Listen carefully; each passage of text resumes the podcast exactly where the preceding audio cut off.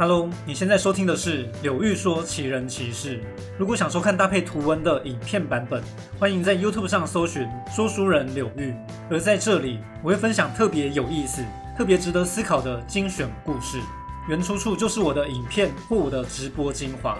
本集为专题影片，那么我们就进入主题吧。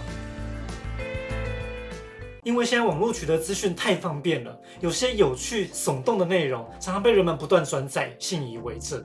比如《三国阴谋论》中最有名的刘备跟诸葛亮是不是故意除掉关羽？这标题可以找到一堆文章啊。但我之前提出很多点分析过了，根本说不通，害死关羽的可能性太低太低了。那今天来聊聊孔子。近年常听到一种说法，其实孔子武艺惊人，读书是为了讲道理。点满武力是为了让你不得不跟我讲道理。关于孔子的一些传说，到底有没有根据？我们来看史料验证一下。第一点，孔子的武力真的很高吗？那我直接回答好了，孔子武力应该是很高的，没错。孔子是鲁国人，他是标准的北方山东大汉。实际说他身高九尺六寸。所谓九尺，如果用汉朝的尺来计算，大概有两百二十公分。但我想不能这样看啦。司马迁写下的可能是孔子时代所用的西周礼制，那算起来大约是一百八十六公分。但无论怎么算，孔子在古代长得比别人高是确定的啊。他真的被称为常人。好，长得高大也不一定有力气，对吧？但你知道吗？孔子他老爸就是有名的大力士啊。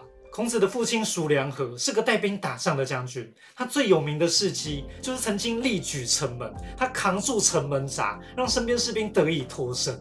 有记载说，孔子跟老爸一样，同样可以举起城门。这种城门闸少说几百斤啊，就算记录有点夸大啦，但孔子光是靠力气就能成名，这件事是可以相信的哦。关于孔子的武勇，不止一个地方写到，甚至说他勇过于孟贲。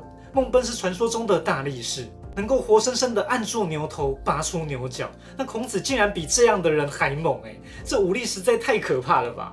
如果孔子想要的话，他完全可以当奥运选手，可以当武林高手。不过记载也写得很清楚，他不喜欢靠力气出名，他喜欢讲道理。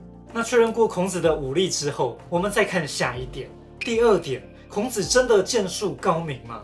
这个答案也是肯定的。古代有所谓六艺。礼乐射御书数，射就是射箭，御就是驾车。孔子跟他的弟子们，如吴永派的子路，他们都是会射箭的。据说孔子在表演射箭的时候，旁观的人多到数不清，大家争相看孔子射箭。尽管没有具体说到孔子实战射箭有多厉害啦，但他懂箭术是不必质疑的。孔子由于出身贫贱，他什么事都学过，什么都会一点。他老人家自己说过，其实射箭跟驾车，他自己更擅长开车。我还以为是老师呢，原来是老司机啊！目前为止，不知道是不是稍微颠覆了你对孔子的印象呢？还不止如此哦，孔子让人意外的事还多着呢。关于孔子的第三点，孔子反对以德报怨。这个可能比较多人听过啦，但我猜还是有人不知道。毕竟大众想到孔子，往往会把他想成一个比较迂腐的老师。那孔子是不是只会讲仁德，讲说要以德报怨呢？完全不是。有人问孔子说：“如果我用仁德来回报仇怨，这样是好的吗？”孔子回答说什么？不，以之报怨才对。孔子说的很明白，别人对你不好，你就以直拳报下去。孔子说的很明白，别人怎么对你，你就正直的回报他，以直报怨，以德报德。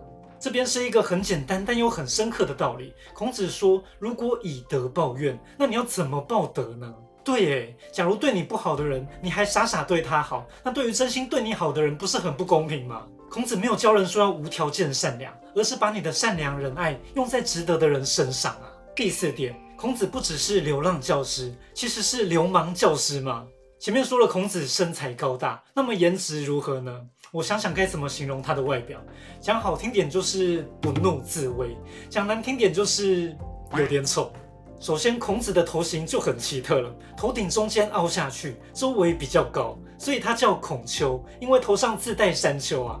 再看看他的面容。记载说孔子面如蒙漆，漆是什么？就是古代驱除异鬼时戴的面具。所以为什么国文课本上孔子的画像好像都画得很丑，画他眼睛跟嘴角的皱纹，还有画他龅牙？因为就是忠于这个面具啊。孔子跟这样的神兽长得相像，那当然好看不到哪里去了。那综合前面的形象，孔子高大，长相可怕，身边还带着会打架的弟子。再看看下面这段记载，就更有画面了。子夏说：“如果有父母之仇，该怎么报呢？”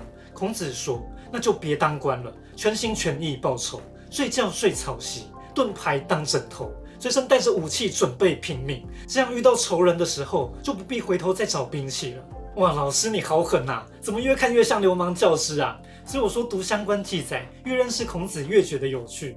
但有趣归有趣啦，同时要提醒大家不要断章取义。我觉得孔子的意思是，对待大仇，对待真正的仇怨，我没有教你忍让。而且子夏是孔门十哲中文学科的代表人物，他偏向书生儒生，所以孔子给他比较强硬的意见。如果是对血气方刚的子路，孔子就不会这样说了吧？孔子回答同样的问题。对不同人常常给出不同的答案，因材施教不只是口号，确实是孔子一生在做的事情。这也是老师让人佩服的地方。最后，关于孔子的第五点，孔子跟弟子常开玩笑。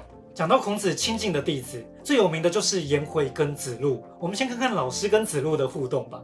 孔子曾说：“如果我的理想难以实现，那我就乘上木筏出海好了。那能够跟随我的人，大概就是子路吧。”子路听到老师这么说，心花怒放，朵朵开啊！孔子得知后，却又说道：“论武勇，子路胜过我；但说到衡量事物，他还差得远呢。”孔子为什么一下邀子路上船，一下又骂他呢？其实从第一句就可以看到，孔子是半开玩笑的语气。孔子的一生，就算理想再难实现，他还是坚持不放弃，到各国宣扬他的理念。说要出海，只是感叹一下罢了，同时也说明子路是他认可的弟子。结果子路太过开心，孔子后面才补充说了子路的缺点，泼一下冷水。至于跟老师一对一下海到底有什么开心的，这要问子路才知道了。话说孔子流浪各国时，遇过多次危难，其中一次他跟弟子们失散，甚至不知道彼此是死是活。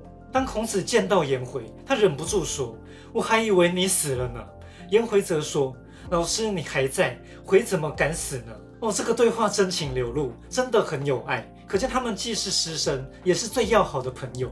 哎，你还没死啊？哦，你还没死，我怎么敢死呢？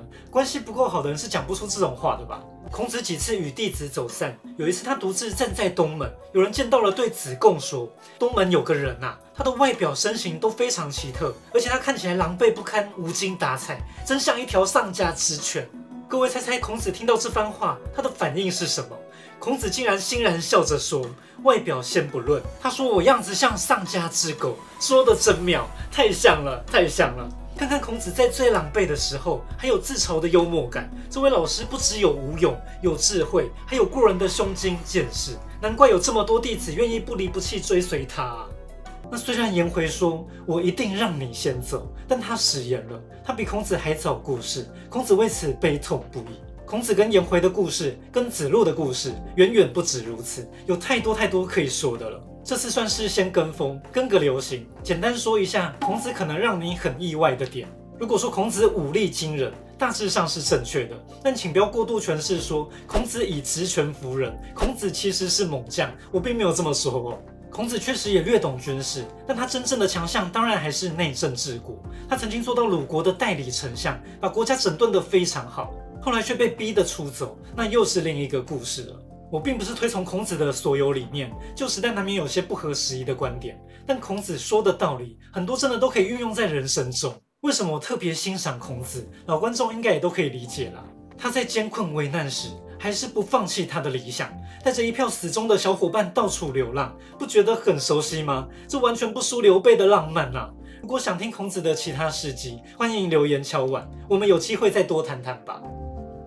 今天的故事说到这里，如果喜欢这部影片，欢迎订阅并且打开小铃铛，收看更多精彩故事。